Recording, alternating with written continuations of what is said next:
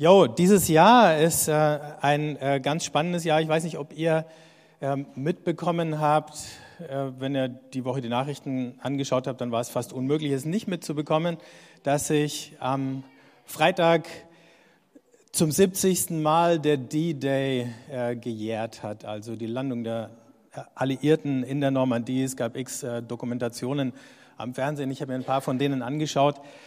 Und äh, deswegen habe ich Pfingsten als P-Day äh, um, ähm, um deklariert. Und es geht ja tatsächlich um was Ähnliches. Damals vor 70 Jahren ging es um die Befreiung der Welt. Also eigentlich nicht nur Europa, sondern es war schon klar, dass äh, wenn sich die Nazis in Europa auf Dauer halten und festsetzen, dass es für die ganze Welt einfach äh, eine unglaubliche Belastung und Bedrohung wäre. Und äh, deswegen haben die Alliierten schließlich alles in Schiffe und Boote gepackt und Flugzeuge, was sie hatten, und da in der Normandie an den Strand geworfen, ähm, mit unglaublichen Verlusten. Äh, in dieser Befreiungsaktion, die wahrscheinlich die größte Befreiungsaktion in der Weltgeschichte gewesen ist, war für die einzelnen Soldaten immer natürlich auch die Frage, äh, wo bin ich in diesem großen Bild, in diesem großen Plan? Ähm, also was ist meine Position? Und die andere Frage war, entweder der Nachschub, woher der kommt oder wie, oder wie bleibe ich verbunden ähm, mit dieser ganzen Bewegung der Befreiung, die da läuft. In dem Moment, wo ich die Verbindung verliere, bin ich natürlich auch aufgeschmissen. Und ähm, vielleicht ist es gar kein so schlechter Hintergrund, obwohl militärische Vergleiche natürlich immer ganz, ganz schwierig sind, wenn es ums Evangelium geht aber ähm, also wenn es überhaupt jemals einen Krieg gab, der irgendwie in die Nähe von dem, was man manchmal als gerechter Krieg bezeichnet, kommt, dann ist es vielleicht der Krieg gegen Hitler gewesen. Damit will ich nicht sagen, es gibt den gerechten Krieg, aber diesem Ideal kam der Krieg vielleicht noch nahe. Das Problem war, dass die Sieger dann gedacht haben, das kann man jetzt in jedem Krieg wieder machen, äh, erklären, wie gerecht das ist. Und die Folgekriege, die die Siegermächte geführt haben, waren mehrheitlich alles andere als gerecht. In Römer 8, ab dem Vers 1 heißt es, jetzt gibt es keine Verurteilung mehr für die, welche in dem Messias Jesus sind. Denn das Gesetz des Geistes und des Lebens im Messias Jesus hat dich freigemacht vom Gesetz der Sünde und des Todes. Weil das Gesetz ohnmächtig durch das Fleisch nichts vermochte, sandte Gott seinen Sohn in der Gestalt des Sündenfleisches um der Sünde willen und verurteilte die Sünde im Fleisch. Dies tat er, damit die Forderung des Gesetzes unter uns erfüllt werde, die wir nicht mehr nach dem Fleisch, sondern nach dem Geist leben. Denn alle, die vom Fleisch bestimmt sind, trachten nach dem, was dem Fleisch entspricht alle, die vom Geist bestimmt sind, nach dem, was der Geist entspricht. Erstmal soweit, ich lese da noch ein bisschen weiter. Ähm, Paulus spricht hier von zwei Gesetzen, das Gesetz der Sünde und des Todes und das Gesetz des Geistes und des Lebens. Und dann kommt nochmal in einem anderen Zusammenhang wieder der Begriff vom Gesetz vor.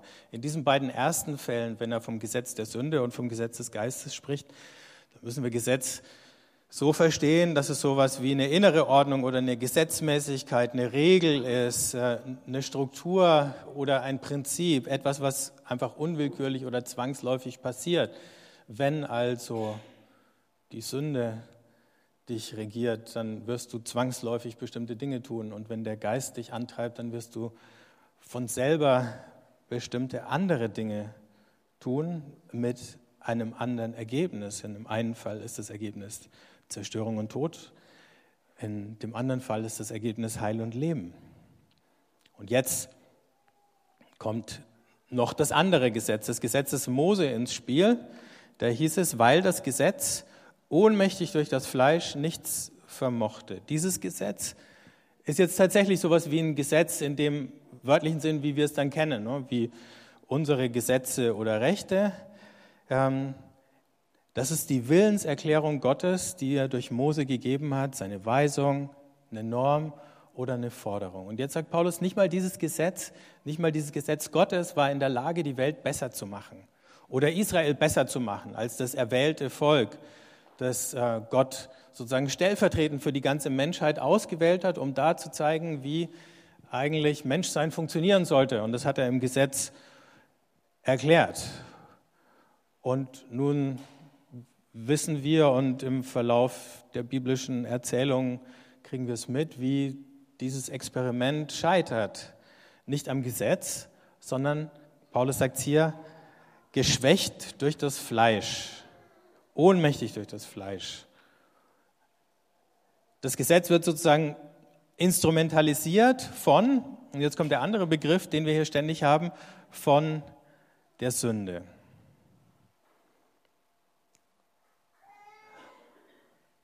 Wir müssen noch ein bisschen an den Begriffen rumtüfteln, damit wir richtig verstehen, was der Paulus da meint, weil er ganz, ganz dicht formuliert. Wenn Paulus hier von Sünde spricht, dann sagt er damit, das ist der eigentliche Gegner, mit dem es Gott hier zu tun hat. Die Sünde ist der Feind, der erledigt werden muss. Ein Kommentator zu der Stelle hat gesagt, die Sünde ist eine Großmacht. Insofern kann man sie natürlich auch wieder mit der Nazi-Geschichte vergleichen. Ähm, die Sünde ist die Großmacht, die die Welt beherrscht. Und die ist sogar in der Lage, das Gesetz in sein Gegenteil zu verkehren. Auch das haben wir ja. Unser Staat versucht ständig bessere Gesetze zu machen. Ne? Und dann gibt es die Sünde, die dazu führt, dass irgendwelche Menschen herkommen und das Schlupfloch im Gesetz finden und dann dafür sorgen, dass das Gesetz, das eigentlich gut ist und gut gedacht ist, sich in sein Gegenteil verkehrt in der praktischen Wirkung. Dass das, was eigentlich für Gerechtigkeit sorgen sollte, zum Vorwand wird, mit dem man noch mehr Unrecht tun kann oder mit dem man ungestraft Unrecht tun kann. Und so ähnlich hat er es dann im äh, Kapitel, das diesem vorausgeht, ähm, erklärt, was das Judentum angeht.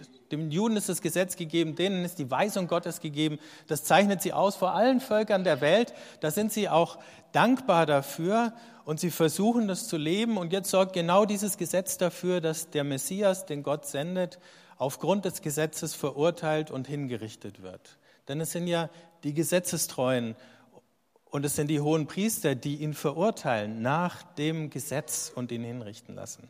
Also auch da verkehrt sich das Gesetz, das gut gedacht war, in sein Gegenteil. Also die Sünde ist der eigentliche Gegner. Der muss besiegt werden und die ist wie so ein Virus oder wie so ein Parasit in der Welt. Der hat, die hat kein Leben aus sich, sie hat keine Kraft aus sich. Sie zieht die Kraft aus allem, was lebt, heraus. Wie wenn ihr jetzt spazieren geht und äh, mit einer Zecke nach Hause kommt, dann, dann habt ihr auch noch das Problem, ne, dass man sich mit dem Viech auch noch Krankheiten einfangen kann. So insofern gar kein, schlechtes, gar kein schlechter Vergleich. Ne? Ähm, was da passiert, und die muss besiegt werden, weil wenn dieser Sieg nicht errungen wird, äh, dann geht in der Welt nichts mehr vorwärts. Der zweite Begriff, mit dem wir es hier zu tun haben, ist das Fleisch. Das ist jetzt nochmal schwierig. Ich weiß nicht, was euch für Assoziationen kommen jetzt zu Fleisch. Vielleicht sollte man auch nicht so lange drüber nachdenken, was alle kommen. Aber es hat vielleicht damit zu tun, wir Menschen sind, im Alten Testament heißt es ja manchmal auch in dem ganz neutralen, nicht im negativen Sinne, wir sind Fleisch oder Gott gießt seinen Geist auf aus alles Fleisch, auch ein Pfingsttext. Wir Menschen sind schwach, wir sind sterblich, wir sind endlich, wir haben unsere Grenzen. Und die Tatsache, dass wir endlich sind, die macht uns manchmal Angst, vor allen Dingen, wenn wir an unsere Grenzen kommen. Und in dem Moment, wo wir an unsere Grenzen kommen und wo diese Angst uns packt, da reagieren wir oft in einer Art und Weise, die wir, wenn wir dann irgendwie wieder zur Vernunft und zur Besinnung kommen, gar nicht richtig finden. Ne? Wir werden nicht nur ängstlich, sondern dann aggressiv oder selbstsüchtig oder misstrauisch. Und das ist diese negative Wendung, die diese die dieser Begriff Fleisch dann nimmt. Das ist, Fleisch ist Menschsein, das von der Sünde eben genauso kontrolliert oder instrumentalisiert wird. Und dann eben das Gesetz. Das Gesetz fordert das Gute und oft erreicht es das Gegenteil. Wir wissen, was gut ist und wir scheitern dabei, es zu tun. Und wenn wir scheitern, dann sind wir entweder trotzig oder wir laufen davon oder wir verleugnen es und werden selbstgerecht. All diese Reaktionen kennen wir. Wir kennen sie meistens sogar von uns selber. Das Gesetz kann strafen, aber es macht den Menschen, den es verurteilt, nicht besser. Es rehabilitiert dich nicht. Dieses Gesetz wird vom Fleisch und von der Sünde verzweckt damit die Sünde sozusagen ihre Ziele verfolgen kann. So, und jetzt setzt diese Rettungsaktion ein, von der das ganze Neue Testament erzählt. Und wir können uns die mal angucken. Ich hoffe, die Animation funktioniert. Also wir haben jetzt hier die Menschheit. Ähm, und die ganze Menschheit kann man eben auch mit diesem Attribut Fleisch bezeichnen. Eben ein Menschsein, was irgendwie korrumpiert ist, ne, was dieser Parasit oder dieser Virus schon befallen hat. Und deswegen potenziell ähm, selbstsüchtig und sogar da, wo wir versuchen, unser Bestes zu geben, dann äh, immer noch mit der Gefahr, dass wir es aus der falschen Motivation tun und dann stolz darauf werden oder arrogant, hochmütig und selbstgerecht. Und Teil dieser Menschheit ist Israel, das erwählte Volk. Äh, oh, falsch, ja. Wir haben diese zwei Pole, auf der einen Seite Geist und Leben, auf der anderen Seite Sünde und Tod, von denen Paulus spricht. Und jetzt haben wir eben, Teil dieser Menschheit ist Israel. Israel ist insofern eben von Gott berufen und mit diesem Gesetz äh, beschenkt worden. Äh, und es war wirklich ein Geschenk im jüdischen Verständnis, oder ist es? Ähm, damit hier sichtbar werden sollte, wie Menschsein eigentlich gedacht ist. Und jetzt wirkt sich aber Sünde und Tod nicht nur allgemein auf die Menschheit aus, sondern bis nach Israel hinein. Und das ist die Konfrontation, die wir in den Evangelien sehen, wie Jesus mit all den verschiedenen Gruppen im Judentum oder den meisten irgendwie aneinander gerät. Waren es die Pharisäer oder die hohen Priester, die Schriftgelehrten, der Herodes, ähm, zumindest nominell der König, und Jesus in seiner Auseinandersetzung mit seinen jüdischen Zeitgenossen, ähm, der weist ja auch noch darauf hin. Also es ist ja fast so, als würde sich der Widerstand gegen Gott ähm, da in dieser Stadt Jerusalem versammeln, in dem Moment, wo Jesus da erscheint und auftritt. Also Israel ist in nichts besser als der Rest der Menschheit. Ähm, und Jesus geht sozusagen mitten hinein in die äh, Höhle des Löwen. Ich erkläre es da gleich noch mal ein bisschen mehr. Ähm, und er nimmt Fleisch an, das heißt, er oder er, er wird ein richtiger Mensch, er ist ein richtiger Mensch, ähm, also nicht als ein Halbgott. Und jetzt wird plötzlich mitten in diesem Zentrum des äh, Übels eine neue Kraft sichtbar, nämlich der Geist und das Leben aus Jesus. Und spätestens mit der Auferweckung von den Toten ist es offensichtlich. Aber Jesus tritt ja da schon auf, als der in seiner allerersten Predigt sagt, er, der Geist des Herrn ist auf mir, weil er mich gesalbt hat. Und von da aus breitet sich jetzt auf einmal eben die Gegenbewegung aus durch die ganze Menschheit. Also es findet sowas statt wie eine Invasion, das ist die nächste Folie. Ähm, und jetzt schauen wir uns nochmal an, wie die genau funktioniert, weil Paulus eben das ganz, ganz kurz beschreibt, in lauter so äh, kleinen Überschriften. Das Ziel, das Gott hat, ist, die Sünde zu beseitigen, die sich in der Welt breit gemacht hat und die alles zerstört. Menschliche Beziehungen, das Verhältnis der Menschen zu sich selber, das Verhältnis der Menschen zu Gott. Sie muss da überwunden werden und da besiegt werden, wo sie ihr Hauptquartier aufgeschlagen hat. Und das Hauptquartier ist im Fleisch, also in, mitten in der sündigen Menschheit, von der Israel, obwohl es erwählt ist, ein Teil ist. Und deswegen sendet jetzt Gott seinen Messias, seinen eigenen Sohn. Man muss sich immer daran erinnern, damals im ersten Jahrhundert haben alle möglichen äh, Potentaten behauptet, sie seien Söhne von irgendwelchen Göttern. Deswegen muss Paulus dazu sagen, seinen eigenen Sohn, nicht irgendeinen Gottessohn, da gab es ein paar, ähm, nicht zuletzt den Kaiser in Rom, sondern seinen eigenen Sohn, in dem in diesem einen Menschen, in diesem einen König in Anführungszeichen, ähm, wird tatsächlich sichtbar, wer und wie Gott ist. Und den in, in der vollen Menschlichkeit mitten ins Zentrum des Chaos. Und dann sagt Paulus, Gott verurteilt die Sünde im Fleisch. Wie soll man jetzt das verstehen? Also er schickt seinen Sohn um der Sünde willen in die Welt, um die Sünde im Fleisch zu verurteilen. Ich bin eine ganze Weile davor gesessen und habe überlegt, Und ich glaube, wir können es ungefähr so verstehen. Jesus kommt und er lebt stellvertretend für Israel, das er repräsentiert als der Messias, der Sohn Davids und für die ganze Welt, weil Israel eben stellvertretend für die ganze Welt steht, lebt er Gott gegenüber gehorsam. Und weil er das macht, deckt er auf, wo sich überall die Sünde versteckt hat und verbirgt oder wie sie sich maskiert hat. Und er konfrontiert die Menschen mit ihrer Sünde. Denkt nur an die Bergpredigt. Er deckt nicht nur sozusagen die groben Ungerechtigkeiten auf, sondern auch die subtile Heuchelei. Und dann bekräftigt Jesus den Willen Gottes und er erfüllt ihn durch das, was er tut. Und bei Paulus heißt ja im Philipperbrief, er, er wurde gehorsam bis zum Tod. Das heißt, er fürchtet selbst den Tod nicht. Das heißt anders, er erleidet die Sünde, ohne dass er sie erwidert. Er lässt sich Gewalt antun, aber er verübt keine Gewalt. Und ich glaube, da kann man sagen, die Sünde beißt sich an Jesus tatsächlich die Zähne aus. Er wird hingerichtet, er stirbt am Kreuz, aber er wird von Gott auferweckt. Und spätestens in der Auferweckung kehrt Gott das Urteil, das die Instanzen über Jesus ausgesprochen haben, um in ein Urteil über die, die es ausgesprochen haben. Nicht Jesus ist der Ungerechte und die, die das Urteil gefällt haben, waren die Gerechten, sondern Jesus ist der Gerechte und alle, die ihn verurteilt haben. Und da können wir seine Jünger noch mit ein, ähm. Der Petrus hat ihn verleugnet, die anderen haben ihn verlassen. Alle die sind im Unrecht.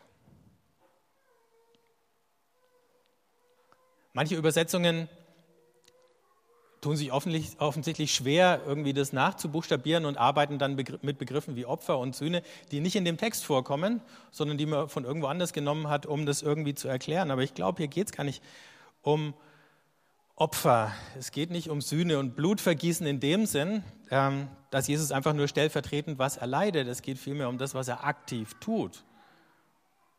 Und wie Gott in dem, was Jesus aktiv tut und lebt, eben klar macht, was der Unterschied ist zwischen Recht und Unrecht. Und vor allen Dingen zeigt, es geht. Da ist ein Mensch, der frei von dieser Manipulation der Sünde leben kann.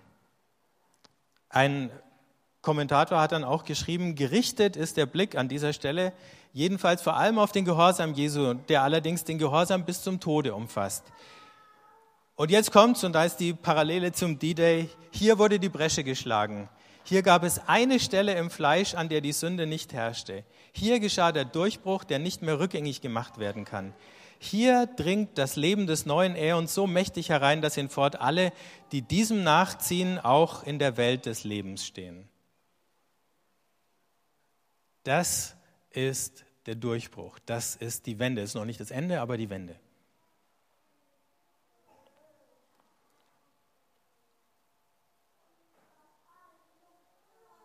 Und jetzt ist die Frage, wie finden wir Anschluss? Wie bekommen wir Anteil an diesem Durchbruch, der da geschehen ist? Und jetzt sagt der Paulus, und das ist das Werk des Heiligen Geistes.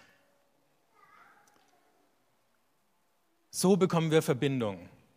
Verbindung zu Jesus und Verbindung zu dem Durchbruch, den er da geschafft hat durch Kreuz und Auferstehung. Meister Eckhart, ähm, einer von den großen Mystikern im Mittelalter, hat mal übersetzt, Johannes 3, da heißt äh, der Geist weht, wo er will, in Johannes 3, Vers 6. Der Meister Eckhart hat übersetzt, der Geist geistet, wo er will. Ähm ich finde es sehr schön. Der Geist geistet, wo er will. Damit ist klar, der Geist ist keine Substanz. Manchmal ist ja davon die Rede, dass jemand den Geist hat, auch in diesem Text. Ähm, aber eigentlich ist es ja vielmehr, dass der Geist uns hat. Also der Geist ist nichts, was man irgendwie abfüllen kann, ähm, selbst wenn wir manchmal solche Begriffe wie erfüllen oder so verwenden, aber die sind ab einem bestimmten Punkt irreführend. Ähm, es geht eben nicht darum, dass wir mehr von Gott haben, sondern dass Gott mehr von uns hat. Der Geist, den Geist zu haben, heißt eigentlich Teil von dieser Bewegung zu werden, mit der Gott durch diese Weltgeschichte fährt. So, jetzt hat es Paulus erstmal mit dem Blick auf Sünde beschrieben, eben auf diese Großmacht, die entmachtet werden muss und entmachtet worden ist. Und selbst da, wo sie ihre größte Drohung auspackt, nämlich den Tod, kann man ihr jetzt in der Erwartung der Auferstehung eine lange Nase zeigen. Und jetzt schreibt er weiter, das Trachten des Fleisches führt zum Tod, das Trachten des Geistes aber zu Leben und Frieden. Denn das Trachten des Fleisches ist Feindschaft gegen Gott. Es unterwirft sich nicht dem Gesetz Gottes und kann es auch nicht. Wer vom Fleisch bestimmt ist, kann Gott nicht gefallen. Ihr aber seid nicht vom Fleisch, sondern vom Geist bestimmt, da ja der Geist Gottes in euch wohnt. Wer den Geist des Messias hat, äh, nicht hat, der gehört nicht zu ihm. Wenn der Messias in euch ist, dann ist zwar der Leib tot aufgrund der Sünde, der Geist aber ist Leben aufgrund der Gerechtigkeit. Wenn aber der Geist dessen in euch wohnt, der Jesus von den Toten auferweckt hat, dann wird er, der den Messias Jesus von den Toten auferweckt hat, auch euren sterblichen Leib lebendig machen durch seinen Geist, der in euch wohnt.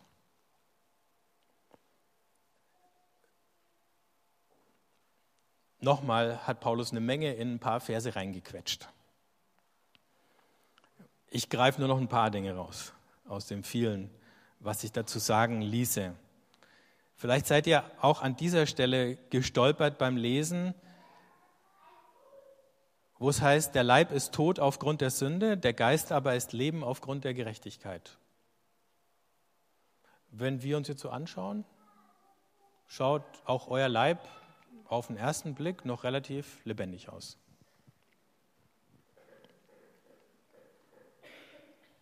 Gut, vor zehn Jahren war vielleicht alles noch ein bisschen straffer oder glatter oder was weißt du nicht. Also was meint denn Paulus, ähm, wenn er sagt, der Leib ist tot? Ja, also Leichen, Zombies oder so. Ähm, all das kann ja nicht gemeint sein. Aber vielleicht kann man es so sagen, äußerlich haben wir uns, auch wenn wir Christen werden, erstmal nicht verändert. Wir schauen noch aus wie alle anderen Menschen. Nicht nur das, wir bleiben anfällig, wir sind verletzlich, wir sind sterblich das, und das macht uns immer noch Mühe und es macht uns immer noch manchmal Angst. Und wenn wir Angst haben, werden wir immer noch manchmal aggressiv oder neidisch, was auch immer.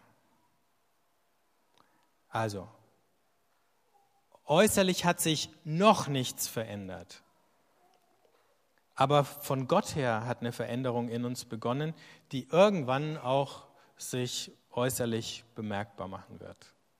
Deswegen ist der Leib eben nichts Minderwertiges, nicht einfach nur äh, die Hülle, die du irgendwann mal abstreifst und dann als reiner Geist äh, irgendwo deinen Platz auf der Wolke findest oder so. Ähm, deswegen heißt es auch am Schluss eben, er wird euren sterblichen Leib lebendig machen durch seinen Geist, der in euch wohnt. Genauso wie Jesus leiblich auferweckt worden ist, werden wir das auch. Also Gott ehrt sozusagen die Gefäße, die seinen Geist beherbergt haben, indem er auch sie auferweckt und das heißt verwandelt. Aber auf der anderen Seite müssen wir eben, auch wenn wir merken, ähm, wir bauen körperlich ab, das nicht als Katastrophe betrachten, sondern wir sind Teil dieser Welt. In dieser Welt ist das der Lauf der Dinge und wir brauchen daran nicht zu verzweifeln. Warum nicht? Weil unbegrenzte Lebenskraft in uns strömt. Paulus betont in diesem Abschnitt, in dem ganzen Kapitel von Römer 8, ja nicht, was wir oft machen, wenn wir an Pfingsten denken und wenn wir Apostelgeschichte 2 lesen, dieses erfüllt werden mit dem Geist zu, zunächst, sondern die Gegenwart des Geistes. Also der Geist ist die ganze Zeit über da. Er wirkt die ganze Zeit. Wir brauchen nicht erst irgendwie ein besonderes Erlebnis, um dann zu sagen zu können, jetzt wirkt er, sondern er ist schon da. Und wir können uns darauf einlassen und verlassen, dass er da ist. Als der Geist Christi. Es ist nicht irgendeine Kraft, irgendeine Energie, die wir da anzapfen, sondern es ist der Geist Christi. Und in dem Moment, wo wir ihn in uns aufnehmen, sind wir Teil von dieser Geschichte, die Gott in Jesus geschrieben hat, die mit Abraham anfängt und dann über David zu Jesus geht und dann über die Apostel bis zu uns. Es ist der Geist Gottes, der von Gott kommt, der uns befreit, der uns zu Gott hinführt. Und es ist der Geist der Auferweckung, der eben all das Gute, was er anfängt, jetzt, hier, irgendwann vollendet. Es sind nicht wir, die es vollenden müssen und wir wären überhaupt nicht in der Lage, es zu vollenden. Es kann nur funktionieren, wenn Gott es zu Ende führt. Vor 70 Jahren war der D-Day. Vor 80 Jahren und einer Woche ähm, ist in Deutschland 1934 die Bekennende Kirche gegründet worden. Ähm, und äh, jetzt gab es verschiedene Feierlichkeiten zur, zum 80-jährigen Jubiläum der Barmer Theologischen Erklärung.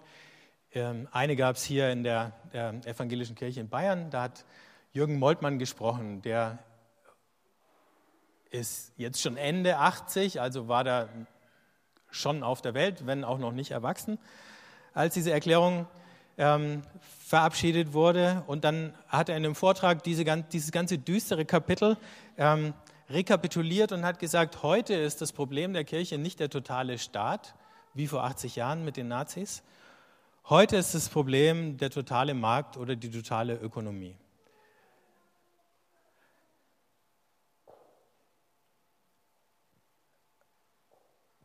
So wie Sünde damals bedeutet hat, der Staat versucht seine Macht zu steigern, bis es eine totale Macht ist, bedeutet es heute, zumindest in dem kollektiven Sinn, der Markt versucht seine Macht zu steigern und damit und alle, die mit ihm kooperieren, die bekommen die Hoffnung auf Wohlstand, auf ein gelingendes Leben und gleichzeitig dominieren bis in die Kirchen hinein so Begriffe wie Effizienz und äh, Dienstleistung und so weiter. Und das hat er dann sehr unverblümt kritisiert, äh, offensichtlich vor dem ganzen Landeskirchenrat. Ich bin gespannt, was die gedacht und gesagt haben dann. Ähm, aber ich bin sicher, viele werden ihm auch zugestimmt haben.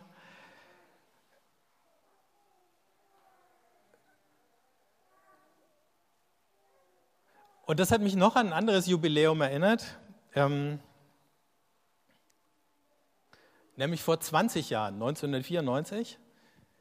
Ähm, hat die Toronto-Bewegung angefangen. Ein paar von euch äh, erinnern sich dran, weil sie es miterlebt haben. Ein paar haben vielleicht irgendwas gehört, ein paar wissen vielleicht gar nichts. Also es gab eben dann so eine Art äh,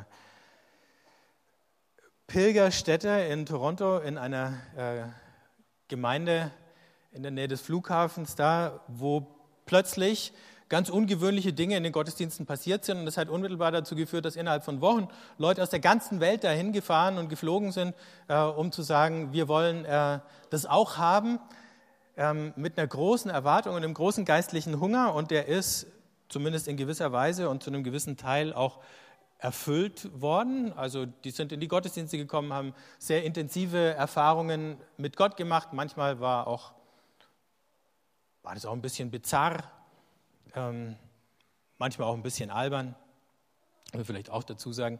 Ich musste wieder dran denken, als ich vor zwei Wochen in einem Seminar eingeladen war äh, mit Theologiestudenten und der Professor wollte irgendwas über charismatische Bewegung äh, mit den Studenten sprechen und dann hat er eben rausgekriegt, dass ich selber ähm, die Sachen miterlebt habe und dann ist er ganz neugierig geworden und dann habe ich halt angefangen zu erzählen und habe dann selber nochmal überlegt, wie war denn das damals und äh, äh was war gut und wo war die Schwierigkeit. Was gut war, war, ich glaube, viele Leute haben tatsächlich sehr intensive Begegnungen mit Gott erlebt.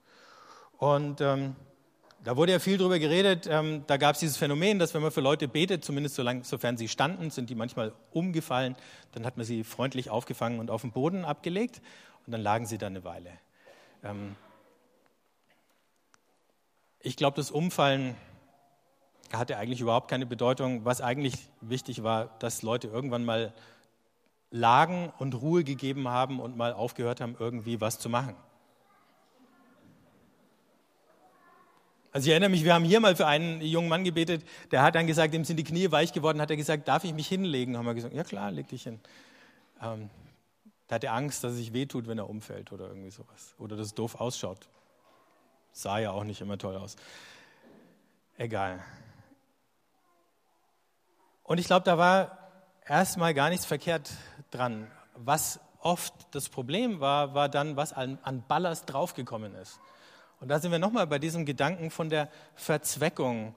Weil in vielen Predigten aus dieser Zeit auf die Leute, die solche Erfahrungen gemacht haben, ein riesen Druck gelegt worden ist. Dann, hat man, dann hieß es, das ist das Zeichen dafür, dass jetzt was ganz Großes passiert. Und dann sind die Erwartungen ins Unendliche geschraubt worden, was es bedeutet für die Gemeinde. Und dann sind Visionen da gezeichnet worden von einer triumphierenden Kirche, der sich nichts mehr in den Weg stellen kann. Und selbst manche Lieder, ähm, neulich haben wir eins von denen gesungen, ähm, das heißt, let your glory fall in this place. No? Und dann heißt, let it go forth from here to the nations. Dann siehst du schon dieses Wow, ganz groß. Ne? Ähm, das stammt aus dieser Zeit und das transportiert die Atmosphäre noch ein bisschen. Und ich glaube, die Schwierigkeit war die, dass viele da erfrischt worden sind, aber dass sie gleichzeitig eine Last auferlegt bekommen haben, wozu das jetzt gut sein muss, zu einer ganz bestimmten Sache, nämlich dass es eine Riesenerweckung gibt überall auf der Welt und die ist nicht gekommen. Und dann war die Enttäuschung hinterher umso tiefer bei vielen, als sie nicht eingetreten ist. Das ist dieses Problem, dass wir dazu neigen, etwas, was Gott schenkt, zu einem bestimmten Zweck zu benutzen. Und der Zweck in dem Fall war halt zu sagen, da ging es nicht um die Steigerung der Macht des Staates, auch nicht des Marktes, aber die der Kirche. Wir sind wieder wer. Keiner wollte mehr was von uns wissen, zumindest hat es sich lang so angefühlt in der säkularen Gesellschaft und jetzt auf einmal sind wir wieder wer. Der Geist lässt sich nicht verzwecken. Und der Glaube lässt sich nicht verzwecken.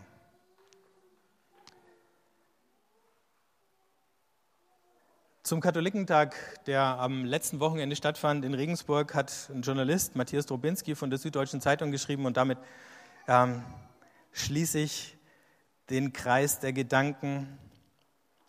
Da ging es genau um dieses Thema des Zwecks. Da sagt er, dem Zweck die Grenzen zeigen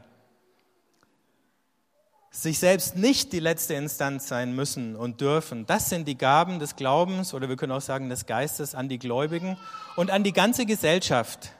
Es ist die Kraft des Transzendenten, die verhindert, dass der Mensch zum Objekt des Menschen wird, ob bei der Embryonenforschung, der Wirtschafts- und Flüchtlingspolitik.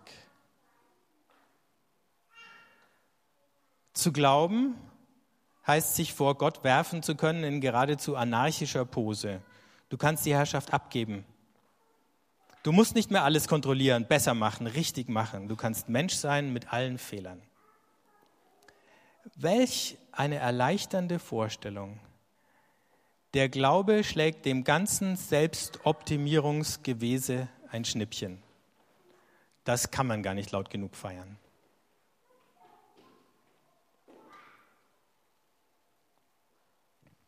Wenn wir uns heute fragen, wovon befreit der Glaube uns, dann sind es natürlich alle möglichen zerstörerischen Tendenzen in uns selber, aber auch dieser Druck, den wir uns machen, uns selber zu optimieren. Den gibt es auf christlich und den gibt es natürlich in allen möglichen Umfeldern, sei es Bildung und Schule, äh, natürlich vor allen Dingen Beruf und Leistung und überall sonst in unserer Gesellschaft, wo sich die totale Ökonomie breit gemacht hat. Und wir können uns immer wieder sagen lassen von Gott, du bist mehr als das. Du bist mehr als deine Leistung. Und darin liegt das Leben.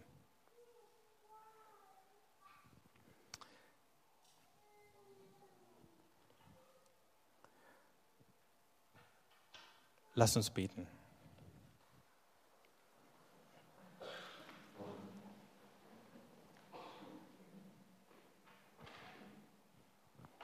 Heiliger Geist. Wir nennen dich Wind, Macht, Kraft und dann fantasievoll dritte Person. Wir nennen dich und du wehst, wehst stramm, wehst kalt, wehst heiß. West stark, west sanft, west neu. Du wehst die Welt aus dem Nichts zum Überfluss. Wehst die Kirche aus der Verzweiflung zum neuen Leben. Wehst den kleinen David vom Hirtenjungen zum Messias. Wehst, um Dinge neu zu machen, die es nie waren. Also wehe heute Wind. Wehe hier und da Macht. Wehe sogar uns Kraft. Treibe uns über uns selbst hinaus. Treibe uns über das hinaus, was wir hoffen, treibe uns über unsere Ängste hinaus, bis wir in der Welt dein Neusein verkörpern. Komm, komm Geist. Amen.